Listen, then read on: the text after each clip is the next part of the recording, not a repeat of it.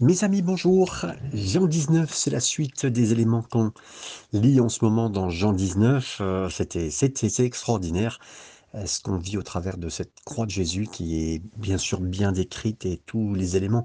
Quand je dis croix, c'est vraiment tout le parcours qu'il a eu. Euh, on a l'impression même d'être au ralenti quand on lit ça parce que chaque détail est donné à une implication, à une bénédiction.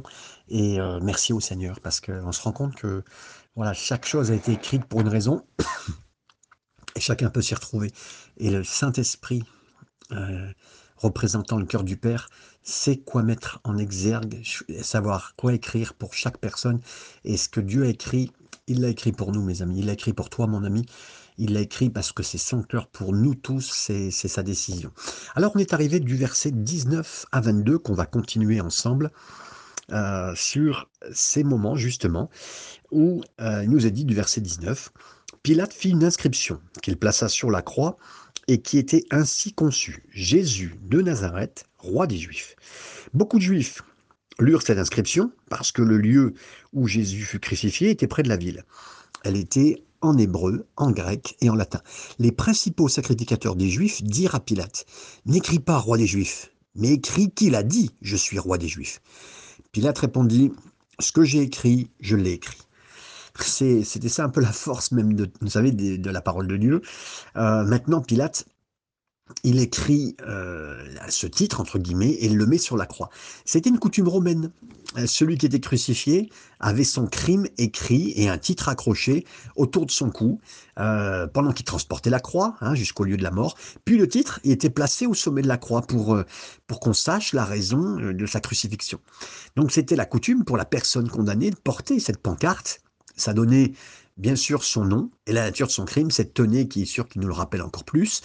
Euh, c'était une planche blanchie avec du gypse euh, qui était couramment utilisée pour en donner un avis public, un avis euh, légal aussi. Hein, C'est Dodds qui rappelle ce moyen-là. ce qui fut écrit, hein, il plaça et quiconque qui était ainsi conçu. Voilà comment c'est bien écrit d'ailleurs cette, cette version-là, hein, bien, qui était ainsi conçu. Jésus de Nazareth, roi des Juifs. Euh, Pilate écrit le nom de Jésus, le même nom par lequel il est identifié. Hein, on l'appelait Jésus de Nazareth. Arrêté dans le jardin de, de, Gethsemane, on a dit c'est euh, Jésus de Nazareth. Vous vous rappelez, hein, Jean 18,5. Donc c'est vraiment le nom qu'il faut se rappeler hein, quand on parle de lui, Jésus de Nazareth. Il a également euh, écrit ce qu'il était dit être dans sa catégorie, entre guillemets, d'accusation. Euh, c'est-à-dire le crime que Jésus avait vu, au moins, en tout cas dans l'accusation originale, euh, ce qui lui a été porté. Hein. Euh, il a prétendu, c'est plus tard que les gens diront et pensons cela, mais roi des Juifs, hein, Jean 18, verset 33-34. Et même dans sa mort, Jésus est identifié avec ce, ce, cet endroit humble, cet endroit sombre, obscur, Nazareth. Hein. Euh, Nazaire, c'était ça voulait dire euh, c'est rejeté.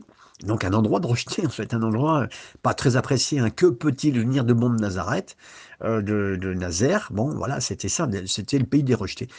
Et même dans sa mort, Jésus était reconnu comme un roi. les rois de ce monde se rendent souvent au trône. au travers de ce qui se passe, si vous voulez. Mais Jésus, il a été proclamé au roi monde entier. Alors, les rois, ils, se succèdent grâce à la mort de quelqu'un. Hein. vous comprenez, suivez un petit peu la, la pensée de ce que je vais vous donner. Les rois se succèdent parce qu'il y a quelqu'un qui meurt. On a eu Élisabeth II qui est mort, c'est son fils Charles qui a pris la place. On voyait un petit peu le suivi. Mais Jésus, lui, il est proclamé roi au monde entier, mais par sa propre mort. Tellement différent. Le titre était aussi une justification appropriée de la nature sans péché de Jésus. Hein. Euh, là, ils ont voulu dire Jésus, roi des Juifs, ce n'était pas une accusation, c'est plutôt un titre. Euh, chaque côté se trouvait des criminels avec des descriptions de leurs crimes sur la croix de Jésus. Il n'y avait rien. Écrivit simplement, c'était écrit simplement qui il était. Euh, c'était même pas du tout un crime. parce que c'était vrai en plus. Donc voilà, c'est très important, ça a été mis comme ça, euh, presque la va-vite, mais pour faire, pour faire bien, pour faire grand, pour faire, pour faire ce qu'il fallait. Et en fait, ça a vraiment fait l'effet que ça devait, même si les juifs n'ont pas été d'accord. Alors beaucoup de juifs ont lu ce titre à l'endroit où c'était mis, euh, qui était bien sûr, il nous a dit là où Jésus avait été crucifié près de la ville. Donc les Romains, ils voulaient que la crucifixion soit un événement public, donc pas loin de la ville. Euh, la ville, elle est moins étendue, elle est, elle est, elle est beaucoup plus étendue que celle d'hier, hein, mais donc euh, c'est pour ça qu'aujourd'hui vous retrouvez euh, le mont Golgotha, pas très loin, hein, dans la ville même. Hein. et, les, Romains, ils voulaient que cet endroit soit vu pour tout le monde, pour pouvoir les impressionner. beaucoup pour qu'on voit la, victime misérable, pardon, que le crime aussi soit un petit peu un avertissement. Et ça confirme également que Jésus a été crucifié à l'extérieur des murs de la ville. C'était important. Hébreu 13, 12, mais c'était aussi légal dans la légalité de la Bible, hein, parce que avant tout, la Bible est un livre de légalité de, législatif, on va dire, vis-à-vis de Dieu, et il fallait que ça soit pas, ça soit en dehors de la ville, que les événements soient faits près de la ville non plus, en même temps, et probablement proche d'une route souvent utilisée parce que euh, les Romains, ils voulaient que ça sache, que ça sache qu'ils étaient les bons, que c'était eux les chefs, qu'ils étaient euh, que si quelqu'un était mauvais, ben, ils allaient réprimer les choses. Voilà, c'était le point euh, de Rome. En même temps, mettant Jésus sur une croix et sur le grand chemin, ils se rendaient pas compte que ça allait être connu par tout le monde et beaucoup plus qu'ils pensaient. De toute façon, eux qui avaient offert des autoroutes entre guillemets de, pour leur empire, ben, c'est aussi, aussi le moyen de salut pour beaucoup de monde parce que en mettant sur leur chemin de Rome, ben, c'est parti partout. Donc ça a été écrit en hébreu, en grec, en latin. Pilate, il voulait que cette déclaration concernant Jésus soit publique autant que possible. Euh, et là, c'est une prophétie, mes amis. Euh, sans savoir comment le message de Jésus euh, allait être fait, crucifié. Et, mais là, il allait régner comme roi. ça serait publié à chaque nation. Là, toutes les langues représentées étaient là. Hein. Donc l'hébreu, le grec, le latin, tout le monde qui, pour l'Europe, entre guillemets même plus, pouvait comprendre, parce que de toute façon, on en reparlera, mais bien sûr, le latin, le romain était la langue la plus utilisée quasiment au monde, puisque c'était devenu l'empire mondial qui gérait tout. et voilà, donc chaque nation, chaque langue et depuis ce moment-là, c'était conçu pour un message global. La mort de Jésus, on a voulu que ça soit globalement tout le monde le sache. Ben vous inquiétez pas, ça va se savoir. Donc euh, en hébreu, donc écrit en araméen pour les, les habitants locaux, euh, latin pour les fonctionnaires de la langue, et puis bon, ben, pour, tout le, le peuple euh, latin, et effectivement l'Europe complète, entre guillemets, qui était possédée par Rome. Et puis le grec, le lingua franca du monde, c'est-à-dire la langue utilisée à ce moment-là pour le monde méditerranéen oriental. C'est comme le signal téné. En hébreu, pour les juifs qui, qui, euh, qui se glorifiaient de la loi, Hein, euh, il, fallait, il fallait le lire en hébreu parce que c'était la langue pour eux importante de Dieu. Ben là, ils pouvaient voir ce qui était écrit, bien sûr. Le grec, parce que si ça, ça glorifiait la sagesse, donc là, ça rendait gloire à la sagesse. Ben là, on sait que la sagesse, elle sait une chose, elle parle de Jésus. Et en latin, bien sûr, parce que ça glorifie la domination, la force, la puissance. Donc là aussi, euh, ces trois écrits différents, c'est bien bien comprendre bien les, les, les, ramifications, les choses dans lesquelles euh, on pense Pilate écrit ça sans savoir, mais euh, il, sait les, us et coutumes de l'époque, il sait comment faire, il sait euh, comment il faut faire à peu près, mais il ne se rend pas compte de, la, suite de, de, cette, chose qui va être faite. Alors, les anciens, tels que les Romains, ils utilisaient souvent des abréviations. Euh, et il peut que c'est donc difficile de recréer des lettres exactes. Donc voilà ce qui a été fait pour la mort de Jésus. Ah, ils sont venus vers, ils sont venus euh, les, les, les, juifs pour dire non, non, n'écrivez pas, c'est le roi des juifs, mais dites qu'il a dit je suis le roi des Juifs. Les chefs religieux ils se sont opposés hein, au titre que Pilate avait mis, parce qu'ils ont senti que c'était faux pour eux, parce qu'ils ne croyaient pas que Jésus était le roi des Juifs. Et ils ont cru que c'était euh, un désagrément pour eux, parce qu'ils ont montré, euh, après, parce qu'ils montraient aussi le pouvoir de Rome d'humilier et de torturer le, roi des Juifs. Donc il d'abord, premièrement, parce que pour eux, Jésus n'était pas qui était, puis ensuite, ça, a causé du tort, entre guillemets, Israël. Mais voici ce que Pilate a dit, ce que j'ai écrit, j'ai écrit.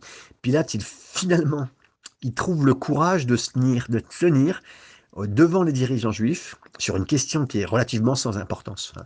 Mais bon, on peut dire que malgré tout, malgré lui-même, Pilate, il a honoré le roi de la vérité, le roi des rois. Euh, Jean 18, 37, hein, vous le reverrez, et avec cette vraie description de qui il était, à la fois dans son humilité et sa gloire. Et c'est ça que j'aime, mes amis, c'est que entre euh, ce que Jésus dit, Jésus fait, Jésus demande, ce que les gens font contre lui, et tout ça avait été noté d'avance. Donc, il y a tellement de paramètres, on a l'impression qu'on ouvre un coffre-fort. de, et, le code, il est tellement euh, vous savez, c'est, si vous avez des, multi-chiffres euh, pour obtenir euh, l'ouverture du coffre à plusieurs, plusieurs roues, entre guillemets, des chiffres, bah, c'est très compliqué. Bah, les chiffres sont placés un par un, ce qui est écrit sur lui, tout était exact, juste.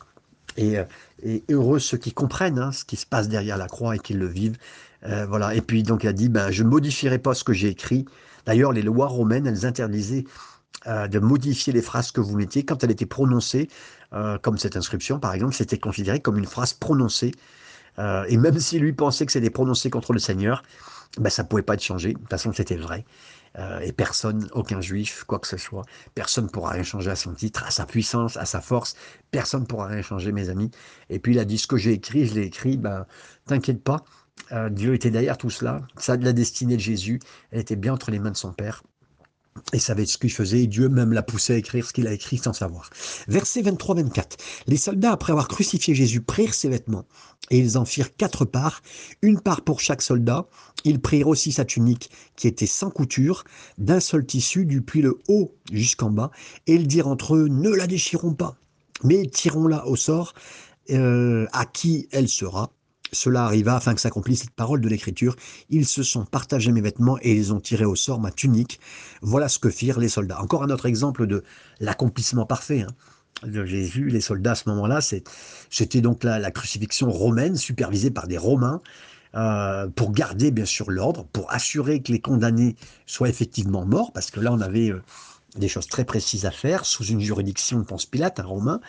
Euh, qui est voilà représentant de, l'ordre romain. Et c'est eux, ces légionnaires, des gens qui sont sanguinaires, des gens qui sont habitués à avoir tué des gens, pas seulement ici, hein, pas seulement avoir fait quelques crucifixions, on en fait beaucoup, mais aussi avoir tué des milliers de personnes dans d'autres pays. Donc, euh, eux, ça les dérange pas. Et donc là, dans les moments de guerre, ils ont toujours été habitués à récupérer un petit peu pour eux. Euh, ils nous ont dit, ils ont pris les vêtements à la croix. Jésus n'a conservé, bien sûr, aucune possession matérielle, c'est important de le comprendre. Même les vêtements sur son dos ensanglantés, ils ont été pris. Et sa tunique était une récompense euh, pour un petit jeu hein, entre des personnes qui étaient là. Et les hommes, ils étaient, les hommes qui étaient d'ailleurs ordinairement euh, euh, crucifiés, ils l'étaient nus. Hein. c'est comme le dira un auteur de l'époque. Artemidorus, hein, qui le dira dans son, dans son livre au deuxième chapitre, 61, 61e euh, ligne. Donc là, les sensitivités, les juives ont dicté que les hommes ne devaient pas être exécutés publiquement, complètement nus. Hein.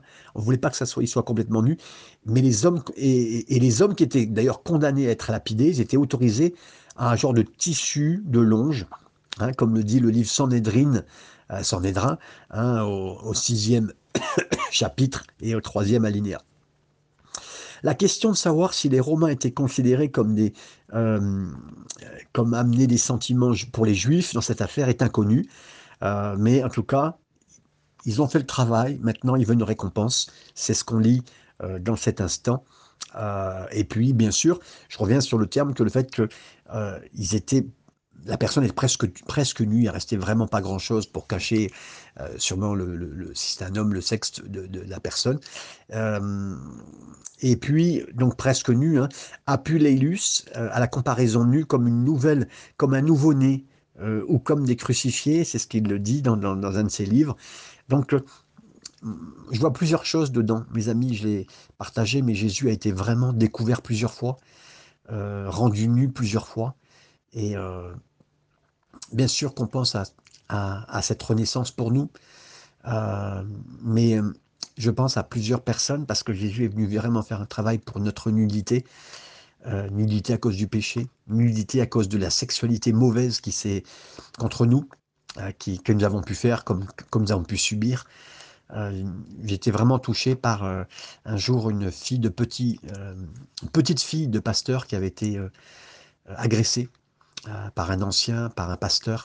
et qui avait été béni et qui était devenu dans un mouvement qui s'appelait Turning Point, une, une, œuvre, une œuvre de, restauration pour, pour partager son cœur. Elle avait fait un des livres et elle avait partagé beaucoup sur les, actes sexuels qui peuvent être prononcés. Elle avait été, elle avait été comment dire, salement attaquée étant petite par, par son grand-père, qui plusieurs fois l'avait menacée, mais elle avait trouvé beaucoup la guérison, bien sûr, la croix.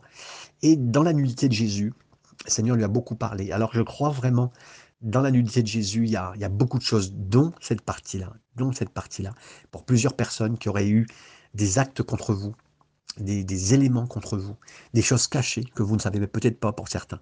Et d'autres, voilà, dans, les, dans, les, dans les meurtrissures de Jésus, il y a beaucoup de guérison, mais je crois aussi dans la nullité de Jésus, il y a beaucoup de choses. Sachez un jour, si vous avez souffert d'avoir été euh, minu, euh, euh, je pense au viol, à d'autres choses hein, qui peuvent arriver, à, de la, comment dire, si on vous a dénudé plusieurs fois avec agression, Jésus sait ce que c'est et jusqu'à la mort, Jésus l'a vécu. Et ça montre que Jésus est vraiment venu jusqu'à euh, entièrement pour accomplir un salut. Il a laissé même son un morceau de vêtement, hein, et jusqu'au dernier morceau de vêtement, c'est devenu, on l'a retiré tout jusqu'à devenir complètement pauvre pour nous, afin qu'on puisse devenir complètement riche par lui, mes amis. Comprenez bien, imaginez le Dieu, imaginez Dieu avec toute sa puissance, et en son Fils, il se laisse retirer tout pour que je sois euh, couvert, chargé, béni, euh, transporté et multiplement euh, enrichi. 2 Corinthiens 8, 9, c'est dit comme ça, car vous connaissez la grâce de notre Seigneur Jésus, afin que bien qu'il soit riche, mais pour vous il est devenu pauvre, afin que par sa pauvreté vous deveniez riche. C'est ce que dit 2 Corinthiens 8, 9, et Paul l'avait découvert aussi. C'est extraordinaire. Donc après on parle de cette tunique sans couture, tissée du haut en bas, une seule pièce, le vêtement principal que Jésus portait, cette tunique, hein, et qui était euh, assez bien rendu pour qu'il soit euh, préférable de ne pas le déchirer en quatre parties. Là, donc là, euh, parce qu'il y avait quatre soldats, donc euh, voilà, et ils se sont dit, ben, on, va, on va le partager. une tunique sans, couture que Jésus nous rappelle, hein, c'est d'abord le rôle du grand prêtre qui avait un genre de vêtement comme cela. Et on ne déchirera pas sa prêtrise, on ne déchirera pas son vêtement, son office, qui est capable de faire tel que le disait Exode chapitre 28 verset 31 32, le grand prêtre il portait un vêtement sans couture. Et là ça sera pas déchiré parce que les soldats ils ont fait cela dans un accomplissement sans le savoir. On dit oh bon on va pas le déchirer mais ils savent pas que c'était quelque chose qui était une prophétie encore une fois. Le psaume 22 verset 18, le fils de Dieu est mort pour les péchés du monde. Les hommes ils ont imprudemment rigolé et joué euh, son vêtement sans le savoir mais c'était une prophétie. C'était une prophétie. Et là aussi c'est un tirage au sort pour obtenir ça. Mes amis, j'aimerais vous dire que euh, il y a beaucoup de gens qui sont pris aussi dans euh, des addictions de, de, loterie, de choses comme ça, de tirage au sort, de ce que vous voulez. Et là aussi, dans la croix de Jésus, dans beaucoup de choses, on retrouve la guérison, des possibilités euh, de, de, faire que Jésus soit une véritable guérison pour nous et implication pour, puissante pour nous bénir. Versets 25 à 27. Près de la croix de Jésus se tenait sa mère et la sœur de sa mère, Marie, femme de Clopas, et Marie de Magdala. Jésus, voyant sa mère, et auprès d'elle le disciple qu'il aimait, dit à sa mère, Femme, voilà ton fils. Puis il dit euh, au oh, pardon, au, euh, puis il dit au disciple, voilà ta mère, et dès ce moment, le disciple l'a pris chez lui. Donc versets 25 à 27, là, il nous a dit qu'il se tenait près de la croix de Jésus, sa mère. C'est difficile de comprendre d'abord l'agonie de Marie, sa mère, quand elle a vu son fils crucifié. Seule une mère ici pourrait un peu comprendre, si vous êtes une mère. Imaginez voir votre enfant en train de mourir, et même mort. Euh, elle a été le témoin de la douleur, et d'abord l'humiliation, la honte, la souffrance, et la mort de son fils. C'est terrible, terrible. Et donc imaginez, elle est là. Euh, vous vous rappelez, Marie et Joseph, ils ont amené un fils nouveau-né au temple pour le, le, dédier, le dévouer, le dédicacer au Seigneur. Et là, il y a un homme pieux, un homme croyant, fortement croyant, nommé Simeon, qui l'a vu, Jésus. Il l'a pris dans ses bras, il a béni le bébé, Jésus. Et pourtant, il a, dit, il, a, il a dit ceci à Marie, il y a une épée qui va percer ton cœur, ta propre âme. Luc 2, 35. Et Marie, elle a vécu ça tout le long de son ministère de Jésus en se disant, il va se passer quelque chose pour mon fils. Elle a vu qu'elle était rejetée, donc elle a senti cette épée rentrer. Qu'on s'est opposé à lui, ça a dû faire plus mal. On a vu après que des, fois il était calomnié, ça a dû rentrer encore. On a comploté contre lui et, jusqu'à ce point-là, c'était vraiment l'accomplissement ultime de cette promesse solennelle qui a été faite. Et tous ceux qui ont regardé Jésus à la croix, ben, ils, n'ont jamais souffert comme Marie l'a fait, mais il y a cette souffrance. Il y a cette souffrance qu'elle a vécue et on pense bien sûr à sa mère puisque c'est la première qui est prononcée ici. La sœur de sa mère, Marie la femme de Clopas et Marie-Madeleine. Donc ces, femmes fidèles, elles étaient là avec Jésus euh, à son agonie sur la croix pour l'honorer. Elles étaient là pour soutenir Jésus, pour soutenir sa mère, Marie. Et donc Marie, femme de Clopas et Marie-Madeleine, était elle aussi parmi ceux qui ont découvert plus tard le tombeau vide, la preuve de la résurrection. Donc c'est probable que sa sœur, euh, de, sa mère, soit ici assimilée à Salomé. Hein, on, se trompe souvent entre Marc 15, 40, euh, Salomé, et elle était aussi la mère des fils de Zébédée. Euh, donc Matthieu 27, 56, qui se tenait à distance avec les autres femmes quand Jésus est mort, comme le signale Maurice. Donc comme il y avait ici à cet instant-là et à ce moment-là la mère de Jésus, et que en plus le seul disciple restant, le disciple qu'il aimait, qui se tenait là, on parle de Jean, c'est là d'ailleurs l'humble façon que on reconnaît Jean de se référer dans l'histoire. Par quatre fois dans son évangile, il parlera de lui-même sans dire qu'il est lui. Hein. C'est lui, nous on le sait parce qu'on fait des, on, fait, on, a fait des, ses recherches, on sait que c'est lui. Mais Jean 13, 23, Jean 19, 26, Jean 21, 7 et Jean 21, 20, Jean nous dit qu'il était là à la crucifixion de Jésus et qu'il a vu les choses de ses propres yeux. Donc même racontant ce qu'il sait, il le sait par le Saint-Esprit, mais il le sait parce qu'il l'a vu aussi. Et là, Jésus parle. Jésus ouvre la bouche, regarde sa mère et voit ce disciple et il dit à sa mère, femme. Ah, alors Jésus, il est consciemment là, écoutez bien, il s'occupe jusqu'au bout de sa mère. C'est fort, hein. moi j'ai souvent prêché des messages euh, pour la fête des mères, pour moi c'est très important, euh, fête des pères aussi, mais parce que là, Jésus s'occupera de sa mère jusqu'au bout, mes amis, jusqu'au bout. Quel bel exemple que Dieu m'aide, que Dieu nous aide à nous occuper de nos parents, des gens qui sont autour de nous. Et là, Jésus, jusqu'à la croix, il montre à la croix, il meurt à la croix, mais son attention jusqu'au bout, elle reste dirigée vers les autres et non sur lui-même. Et il y a un moment où Jésus méritait de regarder à lui, hein. il pourrait faire quand on souffre, vous regardez à vous, vous regardez à vous. Mais Jésus, jusqu'au bout, lui, il regarde aux autres. C'est inhumain, mes amis. Hein. C'est divin de faire ce qu'il fait, mais il reste centré sur les autres jusqu'à la fin. Alors vous vous sentez pas mal parce que si vous souffrez, euh, Jésus vous comprend. Mais Jésus a appris, Jésus est Dieu, et il a, demandé, et jusqu'au bout, il a, il a assez occupé de sa mère. Clark euh, dira, Femme, voici ton fils.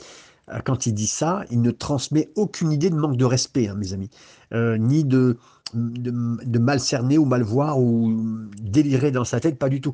En ce qui concerne là, il est en train de convulser, il n'est pas bien, mais quand ces, titres sont utilisés, c'est comme on utiliserait monsieur, madame.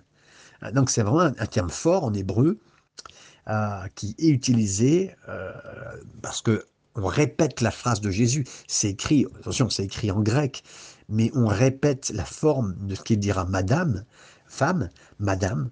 Voilà. Donc c'est clair qu'il suggère que Jésus n'appelait pas euh, euh, mère à cet instant la croix parce que parce que euh, c'est dans ces circonstances il veut pas ajouter à l'agonie de sa qu'elle vit déjà elle alors que c'est lui qui meurt hein, mais il veut pas ajouter à son agonie il est en train de lui parler il essaie de tout faire et il lui dit il fait ça très sobrement fortement avec le meilleur des façons de parler il y a aucune autre direction spécifique donnée à Jean il veut pas, euh, mais il l'amène vers Marie, Marie vers Jean. C'est assez pour le Seigneur d'attirer son attention sur elle. Voici ta mère. Hein. Comme je veux qu'on soit pareil, hein, avec un tel cœur, que nous n'avons pas besoin de, euh, de, préceptes spécifiques. Il y a un indice. Voilà, voici ta mère. Et euh, c'est très fort hein, quand on voit Jésus, il parle d'une meilleure façon, il fait tous les bons gestes pour nos péchés, pour les familles, pour euh, les enfants, pour les, les, parents, jusqu'à la croix. La, la, famille, elle est, elle est très importante à la croix.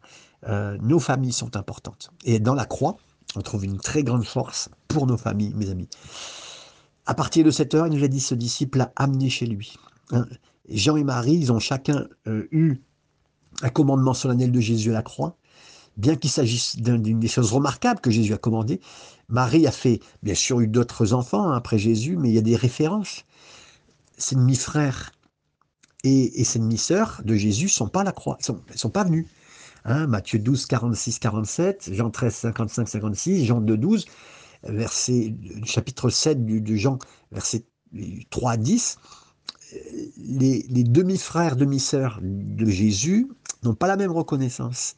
Malgré cela, Jésus laisse la garde de sa mère, Marie, à Jean, qui est un disciple et un apôtre. Il ne, attention, il ne, fait pas table rase de sa famille à la croix, pas du tout.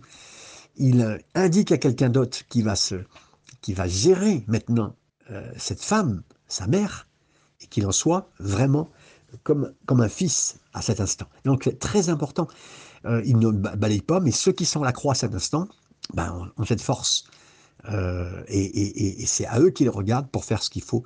Peut-être que Jésus a fait cela pour honorer le seul disciple qu'on connaît, hein, qui est là, qui est assez courageux pour se tenir à ses côtés et être présent à la crucifixion. Peut-être que Jésus l'a fait parce que ses frères et sœurs ne le suivaient pas. Et là, quand je dis frères et sœurs, c'est ses demi-frères, demi-sœurs. Ne suivaient pas comme disciple pendant son ministère terrestre. Ils ne croyaient pas encore en lui. Mais Jésus voulait surtout laisser sa mère avec un croyant, mes amis. Tellement important. Peut-être que Jésus a fait cela aussi en sachant que Jean était le seul disciple qui mourrait d'une mort naturelle. Euh, on le sait plus tard. Et euh, c'est lui qui pourrait survenir à sa mère euh, et pas ses frères et sœurs à cet instant. Oui, tu vois, Jésus a fait par avec beaucoup de sagesse. il a mis en avant-garde tout ce qu'il faut pour que sa maman soit gardée. Voici ta mère. De manière significative, Jésus n'a pas besoin de dire à Jean, prends soin de ma mère.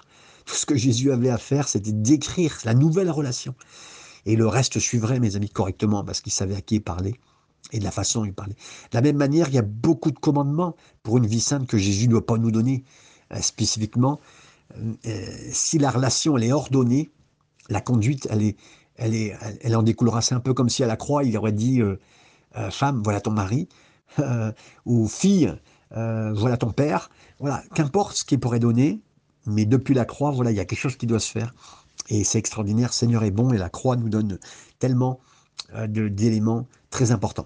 28 à 30. Après cela, Jésus, qui savait que tout était déjà consommé, dit, afin euh, que l'écriture soit accomplie, j'ai soif. Il y avait un vase plein de vinaigre. Les soldats en remplirent une éponge et là en fixaient une branche d'hysope. Ils l'approchèrent de sa bouche.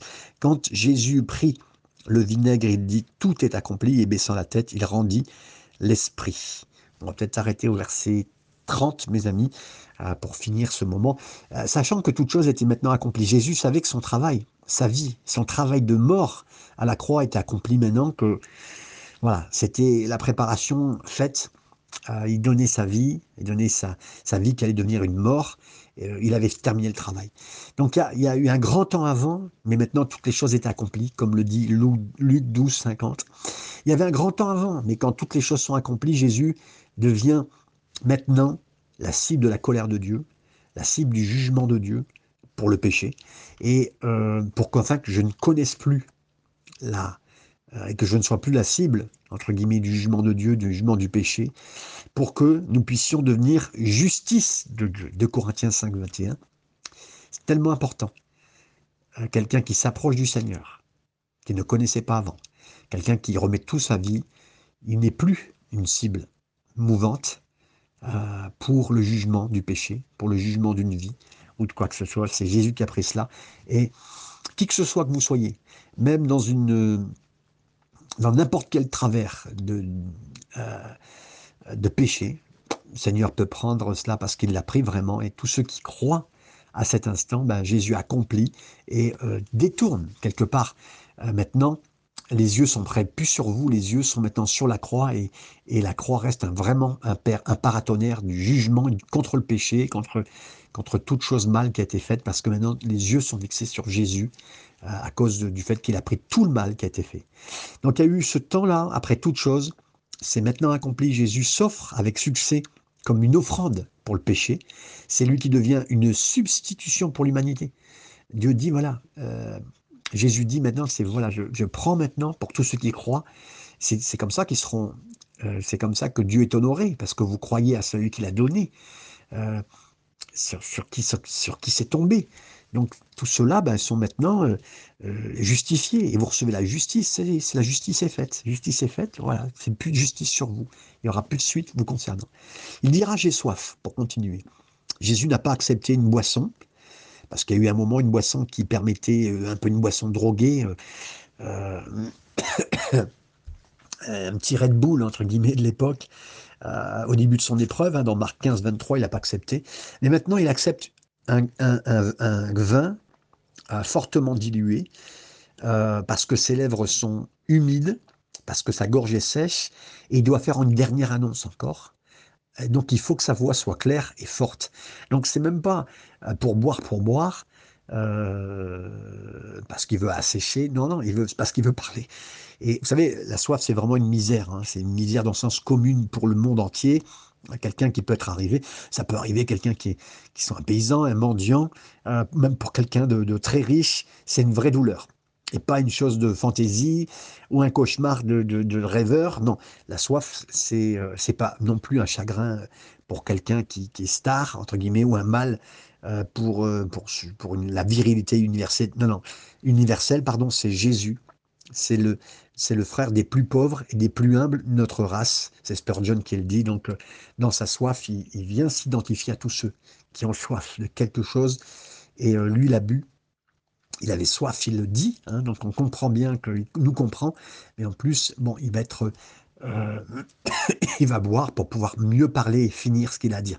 Donc, euh, alors qu'il est à la, à la porte du péché, c'est lui qui s'y tient, c'est lui qui prend tout.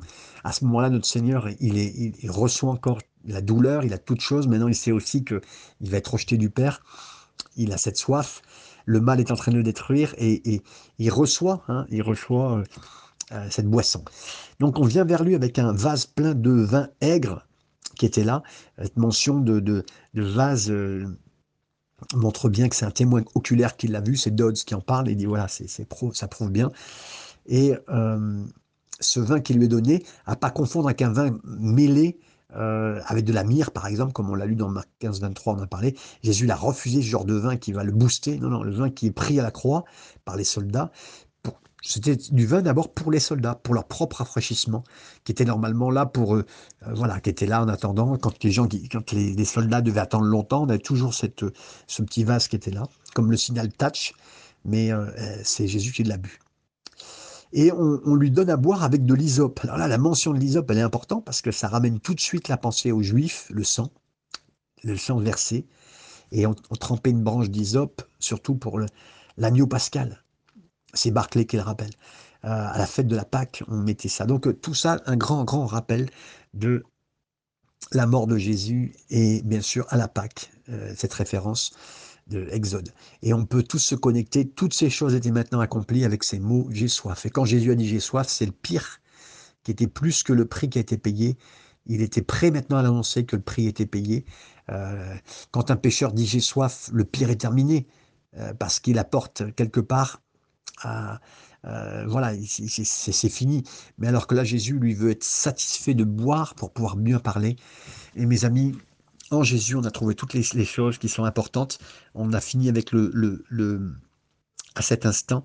Euh, il nous est dit à cet instant, donc quand Jésus prit le vinaigre, tout est accompli. C'est ce qu'on verra euh, dans les prochains, dans, dans le prochain jour pour finir euh, ces instants, que le Seigneur vous garde vraiment dans la pensée de la croix entière et que vous puissiez recevoir verset mot par mot pour vous bénir entièrement.